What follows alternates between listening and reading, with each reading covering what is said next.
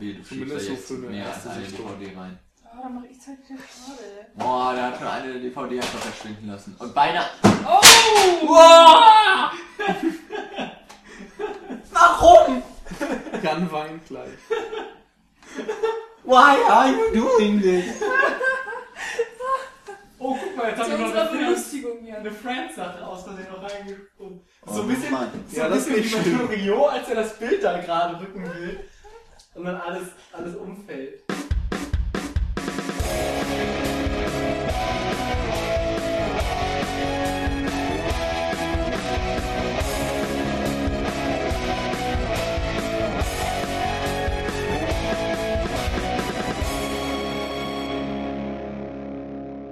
Hallo zusammen zur neuen Folge der Cine Couch. Heute sind wir wieder einmal nur zu dritt mit der Michi, Hallo. Nils Hallo. und mir. Bären. Danke. Ja, Danke, Wenig bitte. Heute. Ein nur ein bisschen. Ja. Es ist auch schon spät und Genau. deswegen wollen wir auch recht schnell zum Thema kommen, wie ihr der Überschrift übernehmen, äh, entnehmen könnt. Geht es heute um zwei Filme, nämlich zwei Romanverfilmungen. Zum einen den japanischen Film Battle Royale von Kinji Fukasaku aus dem Jahr 2000 und der etwas neueren Verfilmung der Hunger Games Trilogie, dem ersten Teil die Tribute von Panem, ich glaube von 2011. Lyncht mich, wenn ich schon wieder Mist rede. 2012. Ja. Ah, der wurde 2011 gedreht, ganz Aber, sicher. also 2012 in Deutschland, aber im März. Ah, egal. Ja, ist bestimmt noch in überall immer so. so. Ja, äh, Hunger Games, als er damals ins Kino kam, wurde oft gesagt von den Leuten, die sich ein bisschen im japanischen Kino auskennen oder von Tarantino gehört haben, dass da auch Filme gemacht werden. äh, dass, Was? Die haben Filme? Ja. Wasser? Und Strom? na, ich bin mir nicht sicher mit dem Strom. Okay. Dass Tribute von Panem doch so ein bisschen Battle Royale für die kleineren ist. Für die, die kein Blut sehen Ja. dürfen, wollen. Für die FSK 12er eben. Also Ich überlege gerade, Battle Royale ist hier sogar indiziert. Wie nennen wir den Titel denn ab sofort? Einfach BR. Oder Batoru Rovayaru. Ja, der ist ja Also trotzdem. wir machen indiziert. einfach keine Werbung dafür. Wir sagen nicht, dass der gut ist, sondern wir reden nur darüber. Okay, wir machen hier Informationspodcasting. Genau. Das ist höchst wissenschaftlich. Genau. Aber wie rechtfertigen wir denn, dass wir den gesehen haben? Das ist egal. Das dürfen wir ja. Aber das ist doch indiziert. Ja, man darf den hier dann, also es indiziert bedeutet, der darf hier nicht verkauft werden. Normalerweise, zumindest gibt es da Liste A und Liste B. Auf der einen Liste ist äh, komplettes Verkaufsverbot, auf der anderen ist es so, dass du den unter der Ladentheke kaufen kannst. Das heißt, du gehst dann in den Laden, gehst zum Verkäufer hin, sagst, ich hätte gerne den und den Film und dann kann er dir den unter Umständen aus dem Lager holen oder sowas, wenn er den da hat. Wie Aber der darf eben nicht im Laden einfach so ausgestellt werden. Und auf welcher Liste ist dann Battle Royale? Keine Ahnung. Hoffentlich B. Also hier steht, dass er nicht geprüft wurde, FSK ungeprüft. Also haben die wahrscheinlich äh, von Anfang an gedacht, der darf hier nicht veröffentlicht werden, höchstwahrscheinlich, und sich dann gar nicht erst die Mühe gemacht, Ja, ihn prüfen zu lassen. schön. Das Aber ich weiß es nicht, das ist jetzt. So, Kinder, und jetzt habt ihr gelernt, wie man an indizierte Filme rankommt. Aber eigentlich wollten wir nicht über diese Praktiken sprechen, sondern darüber, was die Filme verbindet und möglicherweise unterscheidet. Und äh, wer möchte da mal anfangen? Vielleicht Nils, indem Ja. du sagst, was überhaupt Battle Royale für eine Geschichte hat. Genau, also erstmal vielleicht nochmal zum Thema, warum gehören die überhaupt zusammen? Also es geht ja in beiden Filmen darum, dass ein paar Jugendliche sich gegenseitig töten müssen. So, um mal ganz grob den Zusammenhang einzuordnen. Bei Battle Royale, Battle Royale ist es so, dass ähm, man am Anfang so ein paar Texttafeln bekommt und lernt, dass es im Grunde so eine alternative ähm, Realität ist, in der die Jugendlichen sehr respektlos geworden sind gegenüber den Erwachsenen und denen stinkt das total. Und außerdem gibt es wenig Arbeitsplätze und so weiter. Und als Reaktion darauf hat man sich dann so ein Spiel ausgedacht, wo eine Klasse, eine Schulklasse aus Japan pro Jahr ausgewählt wird und dann bis aufs Blut, bis auf den Tod gegeneinander kämpfen muss, bis nur ein einziger übrig bleibt. Einfach um ich weiß nicht, das Ziel ist im Grunde ein bisschen sinnlos. Aber es geht darum, den Respekt einzubläuen, die vielleicht zu dezimieren, damit man weniger hat, die in die Arbeitswelt strömen und so weiter. Man muss auch sagen, dass es sehr im Hintergrund steht. Im Vordergrund steht eigentlich, dass diese Klasse dann auf einer Insel ist und dort gegeneinander kämpft, auf sehr brutale Art und Weise. Und gleichzeitig ähm, ja, werden so die, die Beziehungen zwischen diesen Menschen genauer beleuchtet und man ähm, hat eine sehr eigenartige Sicht aufs Geschehen irgendwie, weil vor allem dieser jugendliche Leichtsinn teilweise im Vordergrund steht und wie zerbrechlich teilweise die Freundschaften sind und wie naiv die Jugendlichen ans Leben rangehen und so weiter. Gut. Ich, äh, du lächelst mich so an. Möchtest du von Hunger Games vielleicht die Handlung zusammenfassen oder soll ich das übernehmen? Ja, das kann ich gerne machen. Gut. Ähm, ich muss dazu sagen, ich habe das Buch gelesen, nachdem ich aber den Film gesehen habe. Ich habe den Film mittlerweile auch ähm, zweimal gesehen, ähm, soweit ich mich genau erinnere. Also grundlegend geht es eben äh, auch natürlich darum, dass sich ja, Jugendliche töten. Wie es dazu kommt, ähm, es wird die Geschichte von Katniss Everdeen erzählt, hier gespielt äh, von Jennifer Lawrence. Ähm, sie lebt in District 12 in der Welt, wo ich gar nicht genau weiß, ob die einen Namen hat. Panem? Ist Panem die Welt? Welt? Die Welt. Okay, äh, in Panem. Es gibt insgesamt äh, ja, zwölf Distrikte. Sie ist in dem am wenigsten ähm, Wohlhabend. wohlhabenden, ja, mit dem wenigsten Prestige. Das sind alles Arbeiterfamilien. Sie haben ähm, kaum Geld, ähm, Wohlstand und Luxus gibt es eigentlich so gut wie gar nicht.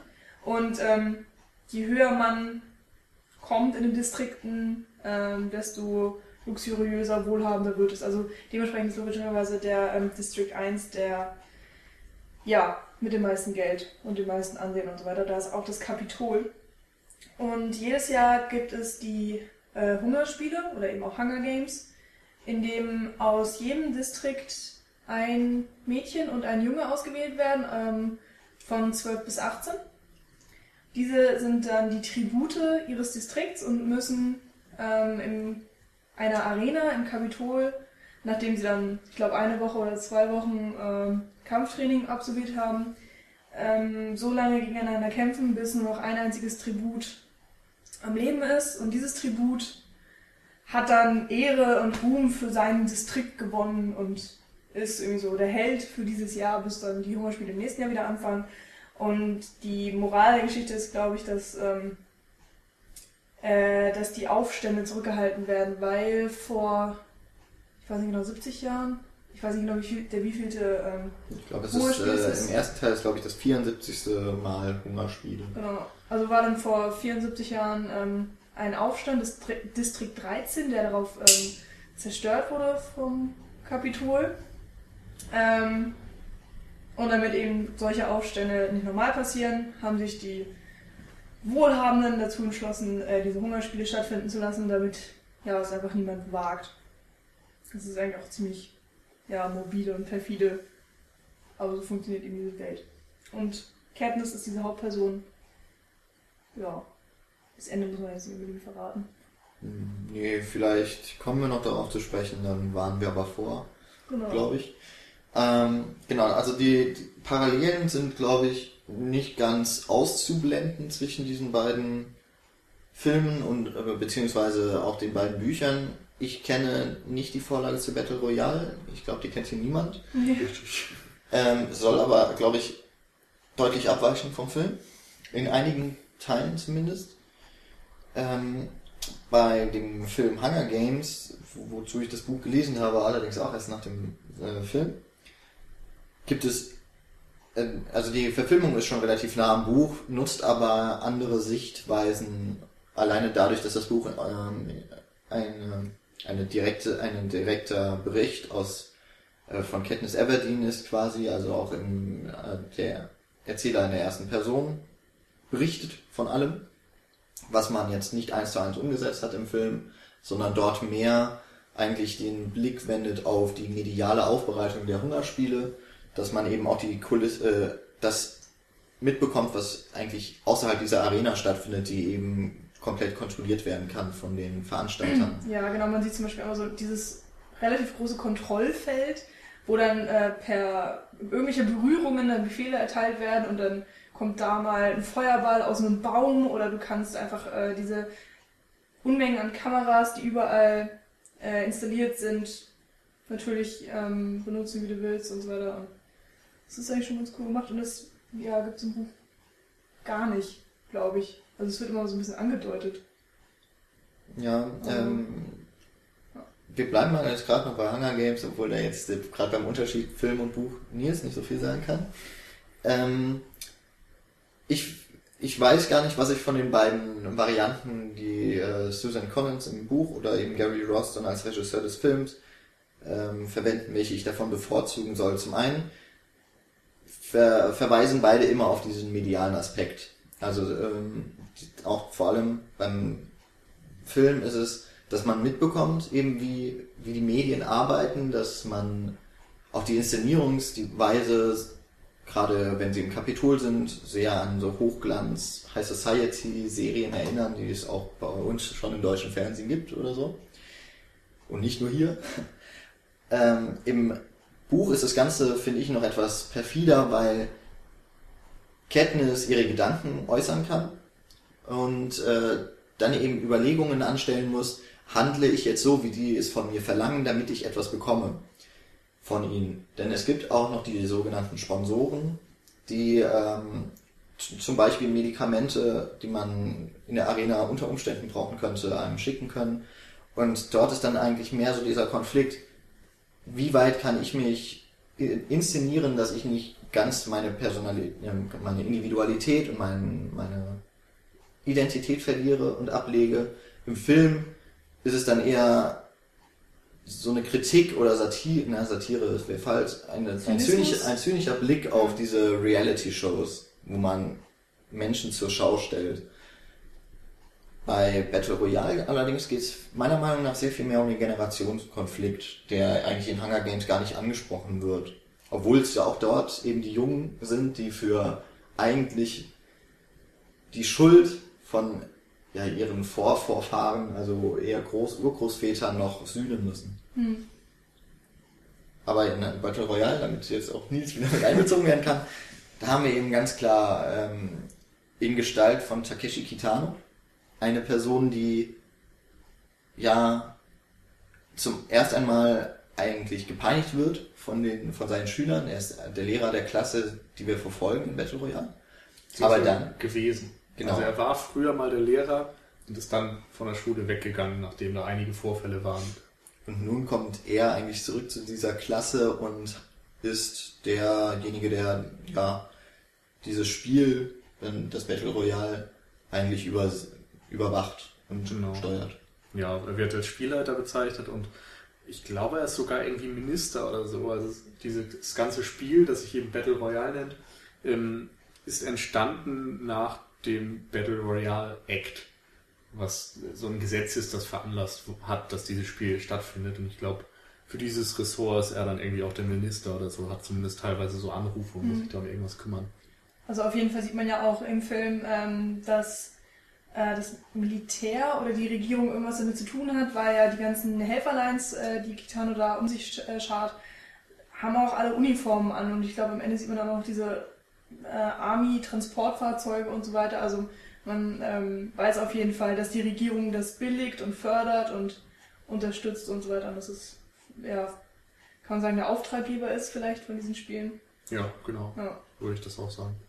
Das Interessante ist auf jeden Fall, dass man zwar diese Informationen bekommt, aber dass sie für den Film an sich gar nicht relevant sind. Also die ersten zehn Minuten vielleicht zeigen so ein bisschen was von der Welt und das medial auch irgendwo aufbereitet wird, was da passiert.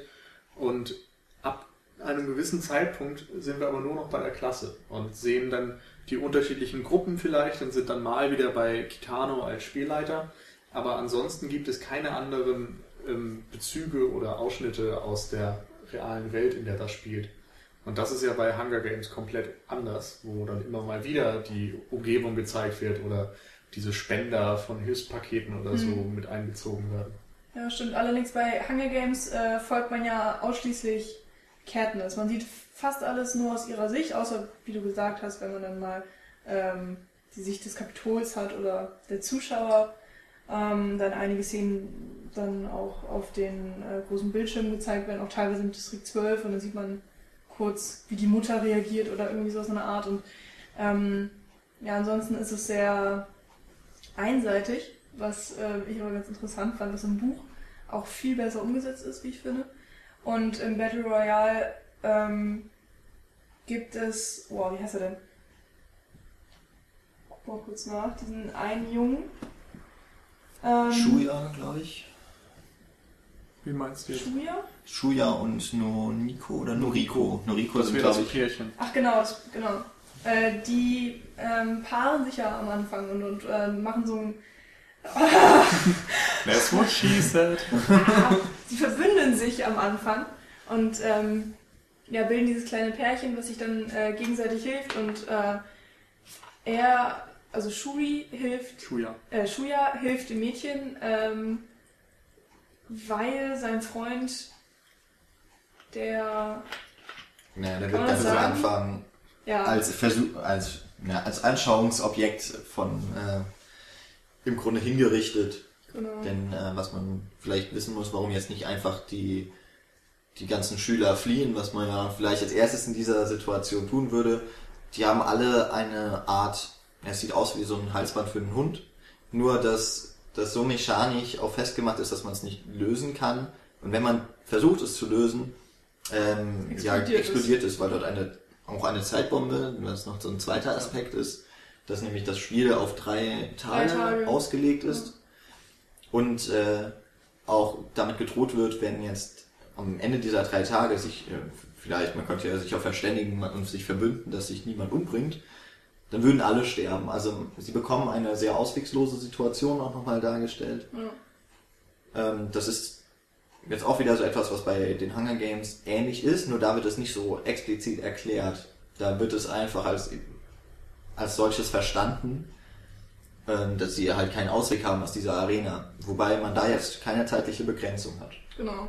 Also im Buch hat man das Gefühl, die Hunger Games gehen, glaube ich, zwei Wochen. Und im Film hat man das Gefühl, es sind nur fünf Tage oder so. Das ist, glaube ich, ziemlich gekürzt, weil gar nicht so viel Ja, man passiert. bekommt nicht, man hat keinen wirklich zeitlichen Anhaltspunkt. Genau, und hier im Battle Royale sind es wirklich nur drei Tage. Aber ähm, ja, man folgt halt, also jedenfalls anfangs äh, größtenteils diesem Pärchen, also Shuya und Noriko. Und ähm, dann gibt es aber auch noch andere interessante Personen, die dann öfters mal gezeigt werden. Also es gibt diese eine, ähm, das eine Assassine-Mädchen zum Beispiel und dann gibt es noch äh, die Hacker-Jungs, die versuchen eine Bombe zu bauen. Das äh, fand ich sehr interessant und ähm, sehr abwechslungsreich. Andererseits hat man natürlich nicht diese tiefe Verbundenheit zu nur einem Charakter, wo man dann nicht möchte, dass er stirbt und so weiter. Also jedenfalls nicht so extrem. Genau, das ist, glaube ich, auch ein Riesenunterschied. Ähm, bei Hunger Games waren wie viele Kandidaten? Also für jeden Ähm, Distrikt ja ein. 24. Es sind 24 für jeden 24. Distrikt, zwei Personen. Okay, und ich glaube, es waren 42, wenn ich mich nicht täusche, bei Battle Royale am Anfang. Ja. Und ähm, das ist natürlich dann nochmal eine größere Zahl, wobei bei Hunger Games man diese 24 noch nicht mal wirklich kennenlernt. Die werden zwar einmal gezeigt, aber im Wesentlichen sind es vielleicht 10, von denen man wirklich mal so ein paar Charakterzüge oder sowas mitbekommt.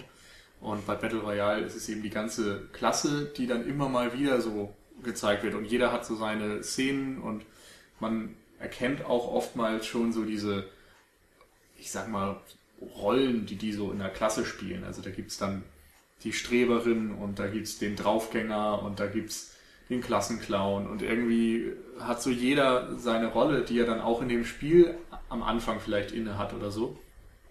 Und ähm, man kann sie irgendwie alle noch so ein bisschen voneinander unterscheiden. Natürlich ist dann wieder das Problem bei dem Film, dass man durch die unglaublich hohe Zahl und diesen Bodycount, der natürlich auch dabei ist, ähm, mit vielen relativ wenig Zeit verbringt. Also man hat nicht so diese eine Mhm. Person wie Jennifer Lawrence in Hunger Games, mit der man die ganze Zeit mitfühlt, sondern es sind vielleicht fünf höchstens, mit denen man wirklich ein bisschen eine größere Mhm. Verbindung aufbaut.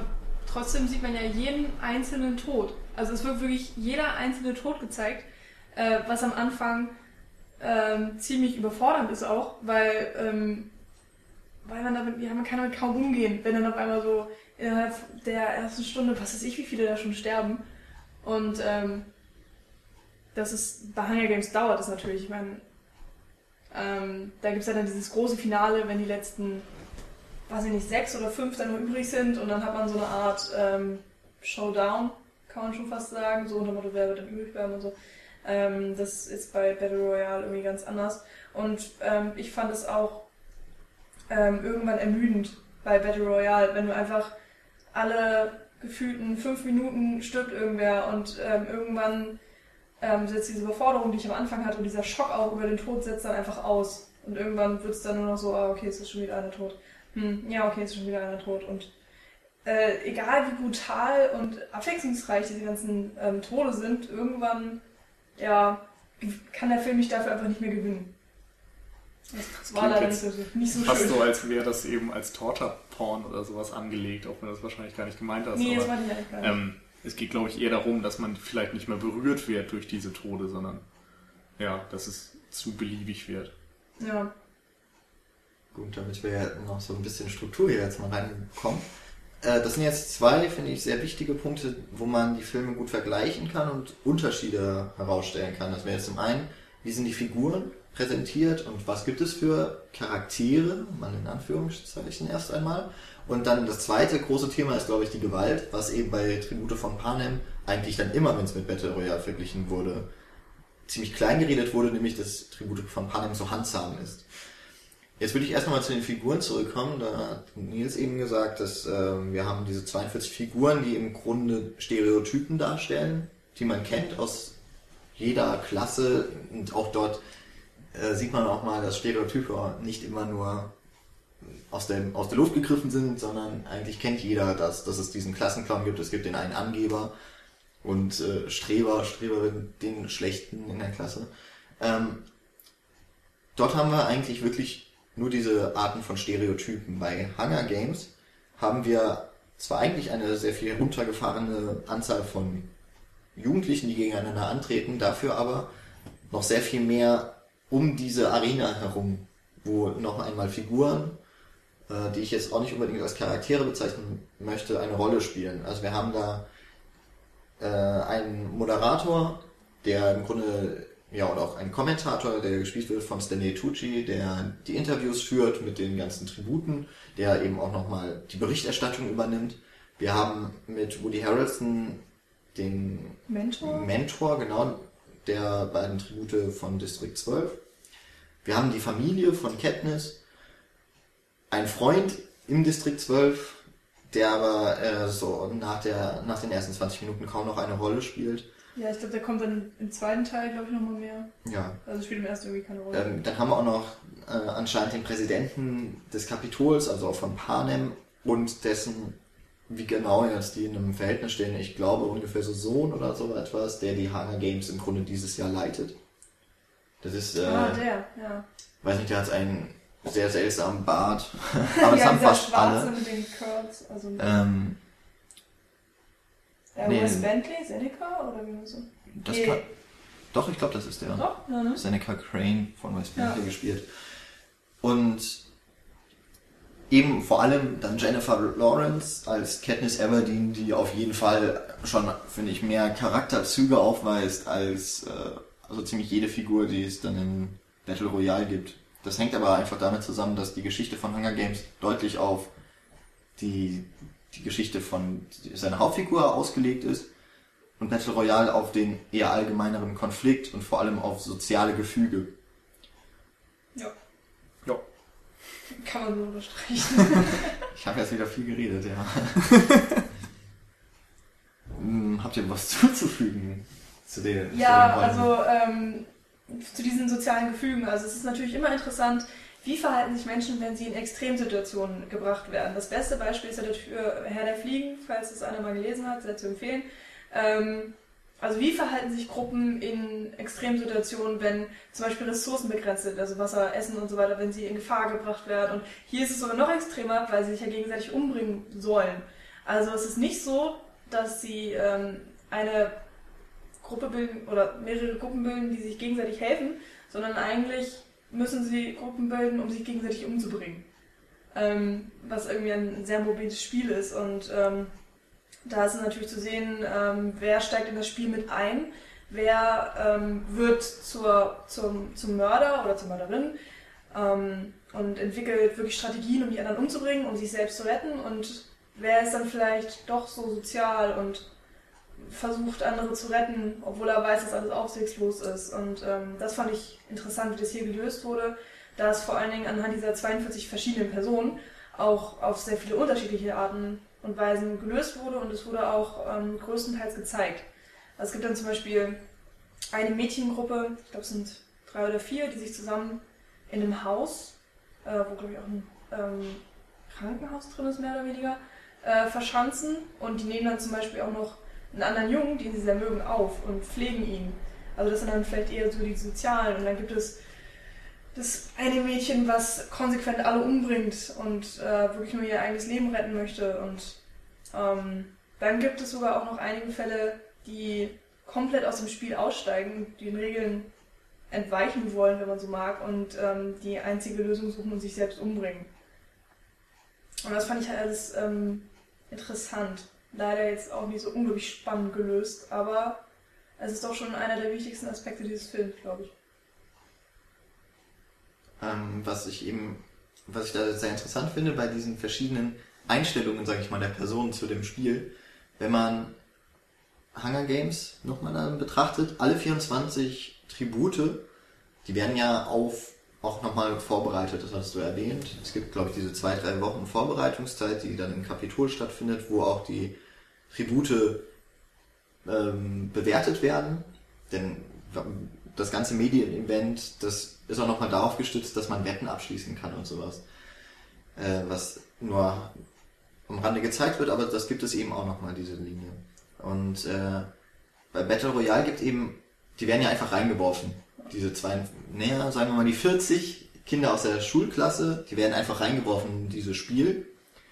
Dann gibt's aber noch sogar noch unterschiedliche Waffen oder gar keine Waffen. Ähm, dann gibt's nämlich noch die, den einen, oder es gibt einen Jungen, der sich anscheinend freiwillig gemeldet hat. Also den kennt niemand aus dieser Klasse und noch einen weiteren, der ebenfalls noch eine Vergangenheit hat und kann ich eigentlich sagen, der hat diese, äh, der hat dieses Battle Royale schon einmal gewonnen. Der ist also nochmal dabei, der wird aber, also nicht weil er es möchte, wenn ich das richtig verstanden habe, sondern als Gewinner muss man wohl anscheinend wieder mitmachen. Ich glaube, das war bei ihm sogar ein Spezialfall. Also ich glaube nicht, dass es grundsätzlich die Pflicht ist, aber dass sie ihn einfach dazu gezwungen haben. Mhm. Der wird dann als Austauschschüler, glaube ich, präsentiert genau. und muss dann eben zusammen mit den anderen die teilnehmen. Es geht, glaube ich, auch noch ein bisschen darum, dass man ähm, für Druck sorgt, vor allem weil der eine sehr aggressiv ist und ähm, eigentlich klar ist, dass der sich nicht verbünden wird und dem Spiel verweigern wird, sondern der wird auf jeden Fall alle umbringen. Und insofern ist es, glaube ich, schon so ein bisschen ein perfider Kniff der Organisatoren, dass da ja viel Action abgeht. Mal abgesehen davon, dass äh, alleine schon die Situation, dass man weiß, man muss sich gegenseitig umbringen, schon genug Misstrauen unter der Gruppe reinbringt, wenn da noch zwei Fremde dabei sind, den kann man ja erst recht kein Vertrauen in so einer Situation entgegenbringen. Das heißt, man hat nochmal diese unbekannten Variablen, die man auch nicht, die man überhaupt nicht einschätzen kann, beeinflussen erst recht nicht, die für das Spiel noch so eine gewisse Würze reinbringen. Und das macht ja auch den Film nochmal etwas interessanter. Also, das sind ja auch für den Zuschauer erst einmal zwei Personen, die er nicht einordnen kann. Also, das kann man sowieso mit den meisten noch nicht zu dem Zeitpunkt. Aber selbst, dass man mitbekommt, die gehören eigentlich nicht dazu. Die sitzen auch in den Ecken des Klassenraums, außen vor von allen anderen. Dass das eben auch nochmal so eine gewisse Spannung mit reinbringt. Ja, was äh, da vielleicht nochmal eine Rolle spielt, ist, dass diese Austauschschüler ähm, ein paar Jahre älter sind. Also ich hatte jedenfalls das Gefühl, dass sie älter sind. Also ich glaube, der eine, der das Spiel gewonnen hatte, der hatte das vor drei Jahren gewonnen. Dementsprechend war er drei Jahre älter. Weil es wird ja immer eine Klasse ausgewählt, ähm, also die, die neunte Klasse. Mhm. Und die sind ja dann, glaube ich, 15, 15, 16. 15, 16 im Dreh. Und ähm, eigentlich sind das ja noch halbe Kinder. Also ähm, da muss man wirklich mal drüber nachdenken, was die Regierung da macht, dass die Kinder aufeinander hetzt und ihnen Waffen in die Hand drückt und sagt, ja, jetzt bringt euch um, es lebt sowieso nur einer, aber ja gut, äh, es ist halt so, so ungefähr. Also es wird ja auch wirklich nicht viel erklärt, außer dass es diesen ähm, BRB-Act gibt. Ähm, BR. BR, stimmt. Royal Battle. äh, BR-Akt gibt und so weiter. Ähm, und in Tribute von Panem ist es ja auch ähnlich. Die sind ja alle zwischen 12 und 18. Und es gibt äh, in, dem, ähm, in, dem, ja, in dem Film, in dem Buch, eine, äh, ein Mädchen, Rue heißt es. Äh, und das ist, glaube ich, wirklich auch erst 12. Ja, 12 oder 13. Ja, also ist ähm, auch aus Distrikt 11 oder 10, das heißt, ähm, kommt auch aus einem Distrikt mit sehr wenig Wohlstand und äh, ist dementsprechend nicht so gut trainiert wie zum Beispiel die Leute aus Distrikt 1 und 2, die alle auf bestimmte Kampfschulen gehen, gehen und äh, sich freiwillig melden, weil diejenigen, die am besten trainiert sind und so weiter, melden sich dann einfach freiwillig und gewinnen sozusagen eigentlich jedes Jahr die Hungerspiele. Und ähm, wenn man sich das dann vor Augen führt, hat man das Gefühl, dass Wu eigentlich von vornherein gar keine Chance hat gegen diese super duper ausgebildeten älteren ähm, Jugendlichen, sind ja immer noch Jugendliche eigentlich, die ähm, ja den Willen haben zu töten und sie ist da eigentlich nur drin, weil die perfide Regierung halt das so will und ja. Also es ist schon ziemlich makaber. Wenn wir jetzt schon beim Töten mehrmals waren, können wir jetzt eigentlich auch darauf uns mal stürzen, wie mit den Tötungen und Ermordungen umgegangen wird in den verschiedenen Filmen. Fangen wir mit Battle Royale an, glaube ich. Ja, also ich weiß gar nicht, wie man das jetzt beschreiben soll. Es ist alles sehr deutlich dargestellt. Also wir sehen Schüsse, wir sehen Messerschnitte, wir sehen viel Blut und so weiter. Also einem wird da relativ wenig erspart an Gewalt. Ähm, es ist aber auch nicht so, dass es äh, jetzt eben so eine Gewalt ist, die die Action unterstützt und irgendwie für Spaß sorgt oder so und dass man sich darüber freut, was man da wieder zu sehen bekommt, sondern ja, es ist irgendwie eine extrem unemotionale Gewalt, finde ich. Weiß nicht, wie man das besser beschreiben soll. Nee, ich finde, du hast schon recht. Es ist, äh, einerseits steht es halt damit zusammen, dass man die Charaktere nicht genug kennt. Ich meine, man fühlt mit denen natürlich mit, weil die in diese unglaubliche, ungerechte Situation gesetzt wurden und ähm, man eigentlich gar nicht will, dass auch nur ein, ein Kind davon stirbt und dann siehst du gleich 40, die am laufenden Band ähm, getötet werden. Ähm, aber trotzdem hat man halt keine Bindung zu ihnen. Und ich glaube, der Rest ist dann halt so, wie es gefilmt wurde. Also, was das Unemotionale angeht. Ich weiß nicht, wie man das sagen soll, aber. Distanziert. Ja, das stimmt. Vielleicht eher, ja. Obwohl, also ich würde da jetzt nicht so ganz mit, äh, ich jetzt nicht ganz einverstanden, weil ich finde, dass die verschiedenen Morde schon sich wirklich auch sehr unterscheiden voneinander. Es gibt eben diese eine Situation mit den vier, glaube ich, Mädchen, die sich Mhm. in einem Leuchtturm, glaube ich, verschanzt haben und eigentlich nett miteinander umgehen und eben sogar noch einen verwundeten äh, Jungen aufpäppeln, den sie natürlich kennen aus ihrer Klasse, die sich dann aber in einer Situation ähm, auf einmal total in die Haare kriegen und sich nicht mehr vertrauen und dann ähm, brennt da ein Streit, der in einem Massaker endet im Grunde, wo finde ich schon auch mit vielen Emotionen, wo die Emotionen ja richtig überkochen. Ja, also äh, auf der anderen. Seite gibt es aber natürlich auch die Momente, wo die hartgesottenen Killer fast schon, obwohl sie erst in diesem jungen Alter sind, ohne Regung töten. Da, du siehst ihnen ins Gesicht und äh, sie verziehen keine Miene, während sie den Abzug drücken oder zustechen mit ihrer Waffe. Beziehungsweise der eine freut sich ja. Der eine lacht sogar noch dabei. Ähm, ich kenne jetzt auch noch den Film Battle, Battles Without Honor and Humanity von Kinji Fukasaku, was so der Begründer des modernen Yakuza-Films ist. Deswegen war ich schon so ein bisschen vorgewarnt, sag ich mal, wie die Gewalt bei ihm ausfällt. Also zum Beispiel, dass nicht ein Schuss ausreicht, um jemanden zu töten. Da reichen auch nicht zwei aus. Das wird zelebriert, indem ein Körper durchsiebt wird mit Schüssen. Dass das Blut schon mal überall hinspritzt, wenn es gerade... Äh, Das fand ich zum Beispiel war eben nicht so in Battle Royale. Also natürlich sieht man da relativ viel, aber ich finde eben nicht, dass es so ausgekostet wird. Also die Kamera sieht nicht weg, wenn was passiert, auf gar keinen Fall. Aber es ist auch nicht so, dass die Gewalt jetzt so heroisch dargestellt wird oder dass Mhm. sie oder groß dass, stilistisch. dass ist man ja, sie irgendwie genießt oder so. Nein, nein, genau. Aber Und, und dieses mit der ähm, Distanz, das war wirklich auch insofern nur auf die Gewalt bezogen. Also ich Mhm. meine nicht, dass es ansonsten eine emotionale Distanz zu den Charakteren gab oder so. Und gerade diese Leuchtturmszene ist wirklich ja. ziemlich beeindruckend. Aber du kannst eben auch nicht alle 40 Tode emotional packend ähm, darstellen, glaube ich. Ist, also ich bin der Meinung, es geht einfach nicht, wenn man nicht einen 5-Stunden-Film machen möchte.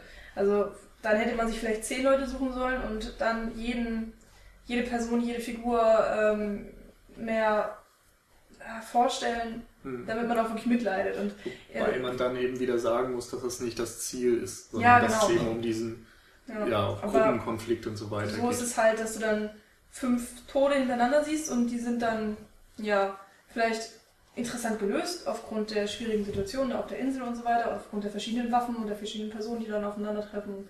Ähm, aber dann ist halt eben nur jeder Sechste emotional packend, mag ich jetzt mal sagen. Also, es ist auch eine relativ einfache Rechnung. Wir haben 42 Jugendliche, die aufeinander gehetzt werden. Wir sagen jetzt mal nicht, wie viele überleben. Also theoretisch müssten 41 sterben. Wir haben eine Laufzeit von 120 Minuten. Also alle drei Minuten müssen wir uns von einer Figur theoretisch verabschieden. Und wenn Ja. man diese Rechnung einmal durchgeht und wir jetzt noch erwähnen, dass der Film mit Freeze Frames arbeitet, jedes Mal, wenn jemand stirbt und eine Einblendung es gibt, dass jetzt jemand gestorben ist, das also auch noch von der Laufzeit im Grunde abgeht, kann man sich schon ungefähr überlegen, in, in was für einem Tempo man da Morde sieht. Oder das sind Sagen wir mal Tode. Tode ist vielleicht besser, Ja. weil es teilweise auch noch Unfälle gibt und eben auch die Selbstmorde. Ähm, vielleicht könnte man da jetzt nochmal auf, wenn, auf Hunger Games Ja. kommen. Ähm, eine Parallele, die ich jetzt erst nochmal ziehen würde, bevor ich, damit ich euch jetzt aber nicht alles vorwegnehme, rede bisschen lang. Ähm, dass zu Beginn der Hunger Games, es ist ähnlich wie bei Battle Royale ist, am Anfang sterben sehr viele sehr schnell. Und dann dauert zieht es nicht. sich. Ja. Dann na, ist ja auch logisch, ne? die Welt ist ja relativ groß, entweder sind die Insel oder eben die Arena. Und wenn immer weniger Leute da drin rumlaufen, die müssen sich erstmal über den Weg laufen. Ähm, wie würdet ihr jetzt mal die Unterschiede vom Beginn des jeweiligen Turniers, ich nenne es jetzt, oder des Spiels, mal so rausarbeiten? Wie arbeitet Hunger Games mit den frühen Toten?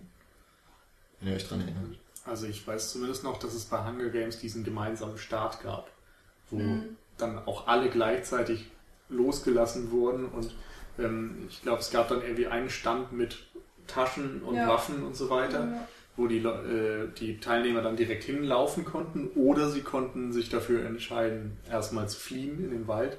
Aber es gab diesen gemeinsamen Start. Bei Battle Royale war es ja so, dass ähm, jeder Klassen, jeder Schüler aufgerufen wurde und dann seinen Rucksack bekommen hat und mit Glück eben eine Waffe hatte, mit Pech einen Fächer hatte oder sowas. Oder Oder eine ein, Bratpfanne. ein Topfdeckel. Genau. Und dann ähm, erstmal einzeln verschwinden konnte. Das heißt, man hat da theoretisch die Möglichkeit gehabt, sich erstmal zu verstecken auf dieser Insel und so weiter. Und bei Hun- Hunger Games direkt der Konflikt an Brand ist. Mhm. Ja, allerdings werden die ja auch wochenlang darauf vorbereitet, dass sie sich gegenseitig kennen müssen. Hier ist es so, dass äh, die alle Schüler, ähm, ich glaube, sie wachen auf. Genau, weil eigentlich wollen sie ja auf eine Klassenfahrt, sind alle im Bus und dann werden sie irgendwie eingeschläfert, ich weiß nicht genau wodurch, schlafen ein, wachen auf, sind in einem relativ großen Raum, tragen dann auch alle diese Halsbänder und wissen eigentlich gar nicht, was los ist. Und dann ist da eben Ta Ka Takeshi Kitano ähm, erklärt die Spielregeln und ist da auch wirklich knallhart. Und ähm, dann werden sie sozusagen einfach, ja, ich glaube, nach, nach zehn Minuten äh, aus dem Raum alphabetisch rausgelotst, kriegen ihre Tasche, wie du gesagt hast, und dann geht das Spiel los. Und bevor man weiß, was passiert, ist dann sozusagen schon der erste Tod. Und ähm, das ist natürlich eine sehr interessante Variante, dass sie da so so reingeworfen werden und ähm, eigentlich gar keine Zeit haben, sich dran zu gewöhnen und haben sie ja sowieso nicht, weil es sind nur drei Tage, die sie dann theoretisch Ja. noch zu leben haben. Und ja, das ist bei Hunger Games halt anders. Da ist es wirklich so eine Art Jagd, die, die von Beginn an stattfindet und ähm, Man muss ja auch sagen, dass der Zeitpunkt ein ganz anderer ist, wenn man die Filmlaufzeit betrachtet. Also bei Battle Royale sind vielleicht 20 Minuten um, wenn das losgeht, oder eine halbe Stunde höchstens. Bei Hunger Games Fast eine Stunde. würde ich es jetzt nicht sagen, aber es ist sehr spät. Ja.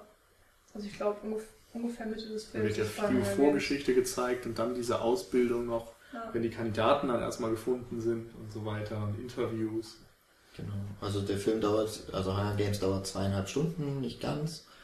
Und ich glaube, nach ungefähr einer Stunde ist man dann endlich, in, äh, endlich, aber dort, wo, was, das, was der Titel Hunger Games verspricht, nämlich dann ist man erst in der Arena. Und wenn man allein dann weiß, dass eine Stunde lang etwas anderes passiert ist, was auf diesen Moment vorbereitet hat, äh, hat man schon mal eine ganz andere Ausgangssituation. Ja, das stimmt schon. Ähm, ich meinte jetzt eigentlich aber auch noch vor allem, wie, wie jetzt die, der Unterschied ist, der, der Grad der Gewalt und der Brutalität. Hm. Weil, Ja, das muss ich sagen, habe ich bei Hunger Games tierisch genervt, weil die Kamera da sehr wischiwaschi ist. Also es ist ganz oft so in, in Verfolgungsszenen, die sind dann dadurch so ein bisschen entkräftet. Ähm, weil ich meine, man muss sich immer noch vor Augen führen, da sind zwei Teenager, die sich bis aufs Blut jagen. Ähm, das ist dann halt alles ein bisschen entkräftet, damit dies, diese doofe FSK 12 hat. Ähm, indem man einfach nicht viel sieht, indem die Kamera wirklich unglaublich hin und her wackelt und man die ganze Zeit nur verwi- verwischte Blätter sieht eigentlich. Und das ist oft auch so bei den Morden, also finde ich jedenfalls, dass, ähm, dass man keine explizite Gewalt sieht. Klar, man sieht meinetwegen einen, einen Schwertschwung oder irgendwie sowas und äh, man assoziiert dann, okay, das hat den Körper getroffen, aber du siehst es nicht wirklich. Es sind viele Sachen nur angedeutet. Ähm, und das eigentlich den ganzen Film durch. Es ist sehr äh, zurückhaltend. Ich meine, trotzdem ist es immer noch brutal. Ähm, weil man weiß, dass, dass derjenige tot ist. Aber äh, die, von, von einer visuellen ähm, Sache her ist es einfach ja nicht sehr gewalttätig, wenn man das so sagen mag. Ich finde aber, dass es da nicht nur ums Visuelle geht. Also ähm, viele Horrorfilme zum Beispiel arbeiten ja auch damit, dass sie eben nichts zeigen, aber so viel andeuten, dass man als Zuschauer genau weiß, was passiert und dass die Vorstellung vielleicht noch schlimmer ist als das, was man theoretisch sehen könnte. Und das Gefühl hatte ich bei Hunger Games leider eben auch nicht. Ja. Denn ich finde schon, dass man das eigentlich so inszenieren müsste, dass, ja, dass es sich gemein anfühlt und schlimm anfühlt. Denn wir reden hier, da, wie gesagt, darüber, dass sich Teenager gegenseitig töten. Und dann das alles so runterzufahren und so diese Freundschaftsaspekte in den Vordergrund zu stellen und die Tode dann so im, im Hintergrund passieren zu lassen, sage ich mal, ist ja fragwürdig irgendwo. Mhm. Weil ich, es hat für mich so ein bisschen die Atmosphäre des Films kaputt gemacht. ja, für mich auch. Also im Buch ist es auch Man viel so brutaler. ernst. Also, wenn man das Buch liest und also Katniss verletzt sich ständig. Wenn sie auch gejagt wird, sie wird getroffen. Sie hat Fleischwunden, sie muss sich teilweise tagelang erholen und äh, schleppt sich manchmal nur von Ast zu Ast und, und schläft den ganzen Tag durch, damit, äh, damit sie sich erholt. Das alles wird im Film ähm, ist also ja sehr zurückgefahren und ist zurückhaltend. Und klar, man sieht, sie ist ähm, erschöpft und angestrengt und sie hat da mal Kratzer und dann hat sie diese eine Verbrennung und so weiter. Aber es ist nie so extrem wie im Buch. Und ähm, das hat mich so ein bisschen gestört, weil ich eigentlich das Gefühl habe, das Buch ist schon für, zwar klar, auch für Jugendliche, aber auch eher für Erwachsene. Und ich habe das Gefühl, der Film ist dann doch viel mehr noch für Jugendliche. Und ja, das fand ich leider sehr schade. Also hat mich dann auch einfach nie so mitgerissen, muss ich sagen. Ich meine, ich muss jetzt nicht unbedingt in jedem Film unglaublich viel Blut sehen.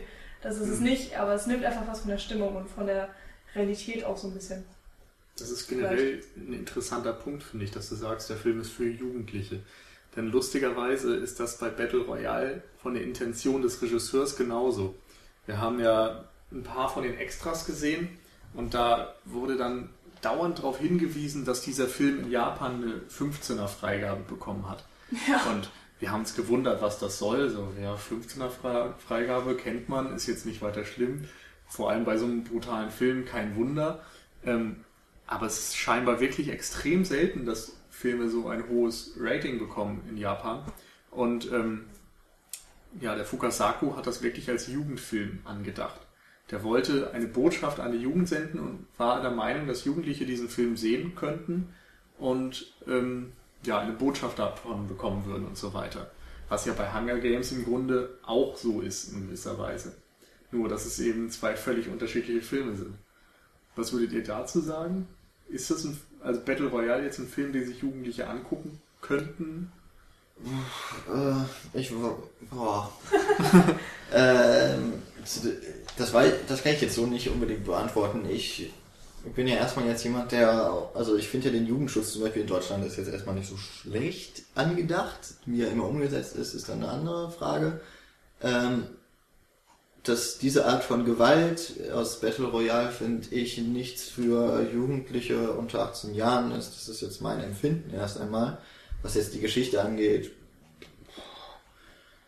Ja gut, es ist schon irgendwie eine Parabel auf den Umgang miteinander in einem sozialen Netzwerk äh, eben total zugespitzt. Und ich weiß jetzt nicht, ob man als Jugendlicher soweit das Ganze abstrakt und abstrakt, nee, abstrahieren kann. So. Ähm, aber was mir so aufgefallen ist, dass eigentlich, wenn Battle Royale so ein gesellschaftskritischer Film ist, in dem es eine Liebesgeschichte gibt, und Hunger Games ist eine Liebesgeschichte, die eingebettet ist in einen gesellschaftskritischen Film. ja, also im Grunde hat man die Umkehr der, der wichtigen Punkte, die, oder man hat eine besondere Sichtweise. In Hunger Games geht es darum, dass sich die zwei Tribute von District 12 mehr oder weniger ineinander verlieben. Das kann man jetzt so sehen, wie man möchte, ob das tatsächlich auf, äh, von beiden Seiten darauf beruht. In Battle Royale haben wir eben nur Rico und Shuya, die zwar nie wirklich jetzt so zärtlich, also so richtig romantische Zärtlichkeiten austauschen oder sowas, aber wo man merkt, sie sind. Sie helfen auf, sich gegenseitig. Sie, ja, sie halten, halten zusammen. Und haben auch eine emotionale Verbindung. Aber das wird da total in den Hintergrund gedrückt. Bei Hunger Games spielt sich mit Lauf der Laufzeit einfach auch immer mehr diese Liebesgeschichte in den Vordergrund, bis sie dann am Ende sehr klar zum Tragen kommt und alles ändert. Hm. Was eigentlich Wobei das auch im Buch so viel besser gemacht ist als im Film, muss man echt sagen. Also, ja, das ist echt schade, dass äh, im, im, Film diese Liebesgeschichte irgendwie so ganz andere Ausna Ausmaße nimmt als im Buch und äh, das auch einen anderen Kontext hat sogar. Also das ist, das ist echt komisch. Aber ähm, also äh, ich würde mein Kind nie im Leben Battle Royale gucken lassen. Also. Ja, am Ende geht's auf dich los. also, wow. Stimmt, das ist auch noch so ein Aspekt. Ich meine, ich, ich kann ja verstehen, die, äh, welche Message dahinter steht äh, und was. Äh, Fukasaku? Fukasaku. Fukasaku äh, sich dabei gedacht hat und dass es vielleicht auch irgendwie ein lehrreicher Film sein soll, meinetwegen, aber doch nicht so. Also so unglaublich viel Gewalt, ähm, weiß ich nicht, würde ich, würde ich Jugendlichen oder unter 18-Jährigen nie antun. Ich weiß nicht genau, was dieses 15-Rating bedeutet. Ja, ab ja, 15. Ab 15 Jahren. Ab 15? Das okay. ist so wie in Amerika die Ratings. Hm. Okay. Ja, ich finde es auf jeden Fall gerechtfertigt. Also ich meine, das ist ja auch so viel Gewalt muss man ja erstmal auch verstehen und einordnen können. Und ich meine, ich finde, als Erwachsener kann man das noch irgendwie differenzieren kann man sagen, okay, das ist jetzt Gewalt der Kunst zuliebe oder wie auch immer und ähm, ich glaube, jüngere Generationen ähm, fassen das nochmal ganz, ganz anders auf.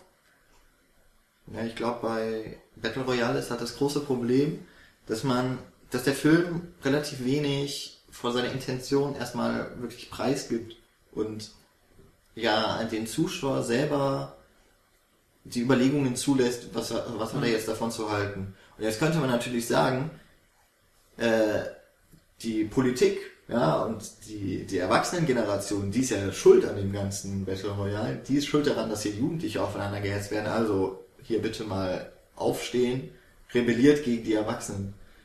Aber eigentlich ist es ja viel mehr so, dass diese, diese Rebellion ja anscheinend von den Jugendlichen ausging und dadurch eigentlich so eine Endzeit für die Jugend erst eingebrochen ist. Mhm. Wobei da eben wirklich wenig Wo, Infos drüber genau, und gezeigt hat.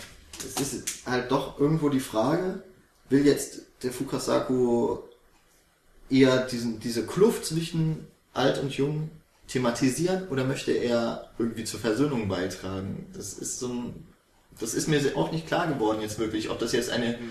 wirkliche Kritik daran ist, wie die jetzt miteinander umgehen oder ob das eine Satire ist, eine zynistische äh, Aussage, wie es im ja. Moment ist. Also ich habe es jetzt nicht als Aufforderung zur Rebellion gesehen, aber ähm, ich habe es schon gesehen so als ähm, Aufforderung, etwas zu tun und sich vor allem nicht alles vorsagen zu lassen. Also wir leben ja nun mal in einer Zeit, wo die Politik durch Erwachsene gestaltet wird und in den meisten Fällen leider auch für Erwachsene gestaltet wird und nicht für Jugendliche und Kinder, die eine sehr kleine Lobby haben.